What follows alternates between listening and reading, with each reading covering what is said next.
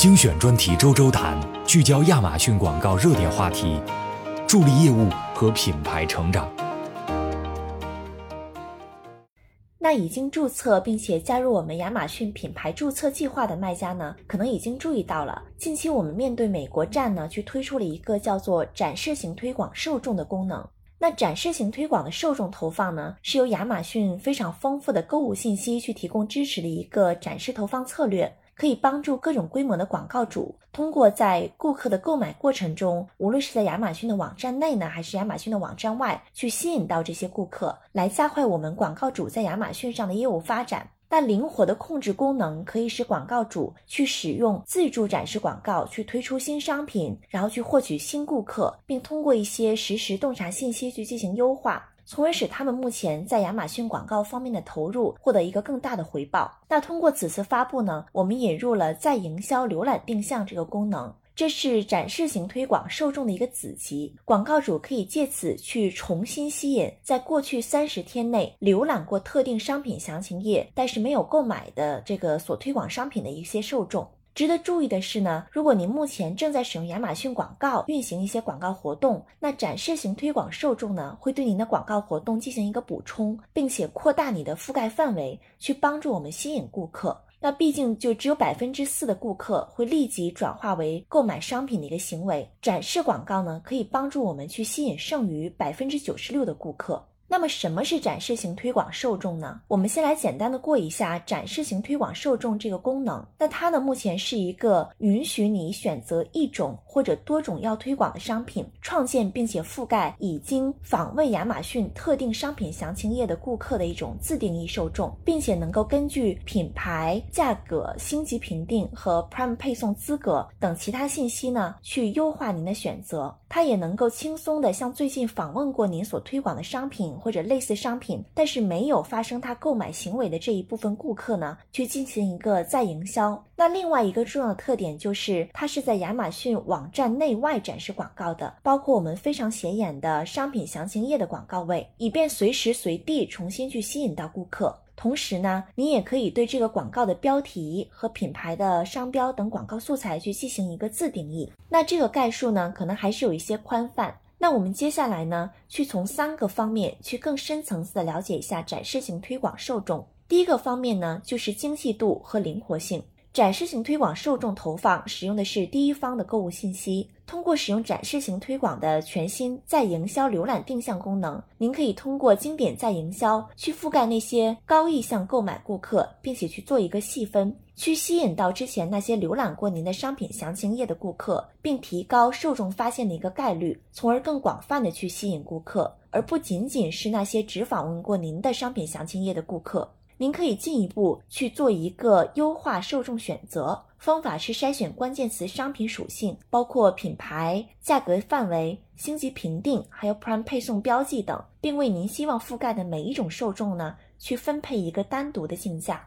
那第二个方面呢，就是我们的展示型推广受众是专为零售设计的，因此如果您的商品不可再售呢，您的广告将自动停止投放。您可以自定义广告素材标题，并且去上传您自己的品牌商标，以便更好的去策划一个非常丰富的品牌故事。那广告的素材呢，将会自动显示相关的一些标记，包括 Deal of the Day、Prime Eligibility，还有我们的 Best Seller。那第三个方面呢，就是展示型推广受众可以更广泛的去覆盖顾客的购买过程。那它可以帮助您将亚马逊广告的影响力去扩展到顾客购买过程中的所有阶段。借助受众功能，当顾客通过亚马逊网站外广告位以及亚马逊网站内非常靠近首选商品的高曝光的一个广告位研究和发现商品时，会第一个想到您的商品。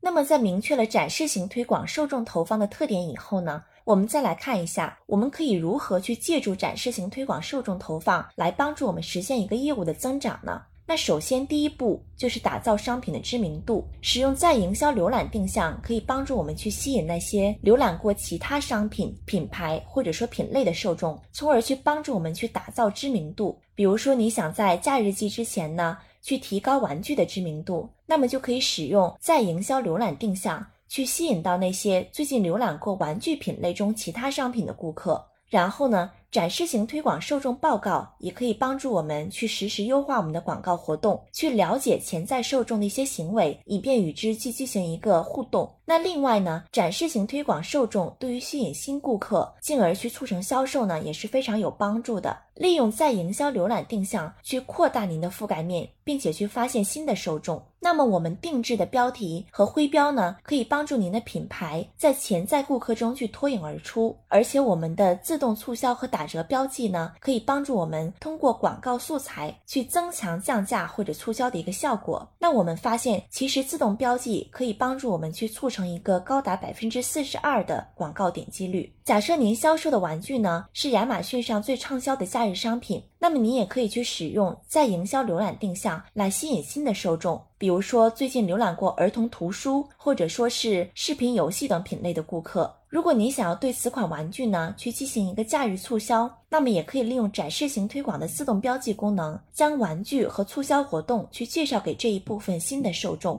那我们前面其实有提到，展示型推广受众的推出中呢，一个非常主要的方面就是在营销浏览定向功能。那么重新去吸引新顾客呢，就是帮助我们提高销量的一个利器了。展示型推广的商品投放可以直接在热门商品详情页上去吸引到相关的受众，从而帮助我们去提高自身商品详情页的流量。那么您还可以在商品详情页上使用商品投放来推广互补商品，那么这就是交叉销售、补货需求和提高商品流量的一个非常有效的方法。那么可以考虑通过在营销浏览定向呢，对您的商品投放广告活动进行一个补充，让顾客购买过程中始终会第一个想到您的商品，从而重新去吸引尚未有购买过您品牌商品的那些受众。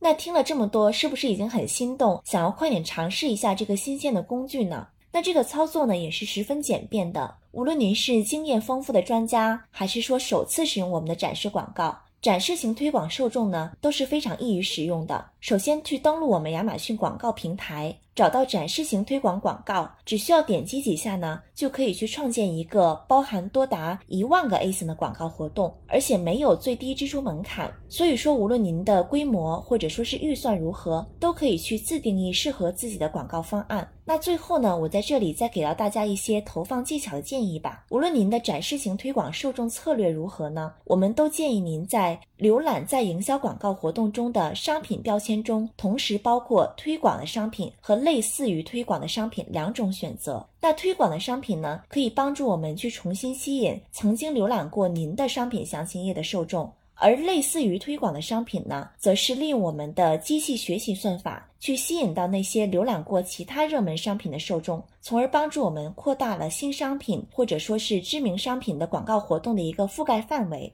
要进一步扩大覆盖范围，我们也要建议您去同时使用品类标签和商品标签两种选择，从您商品的品类开始，然后呢去测试互补品类，以扩大覆盖范围。您可以随时根据自己的偏好。针对于每个所选的受众呢，去调整您的一个竞价策略。好了，那今天关于展示型推广受众的分享呢，就到这里。你们已经开始用了吗？那大家如果有任何关于广告感兴趣的话题呢，都可以去留言或者私信我们，我们共同探讨。那我们下期再见吧。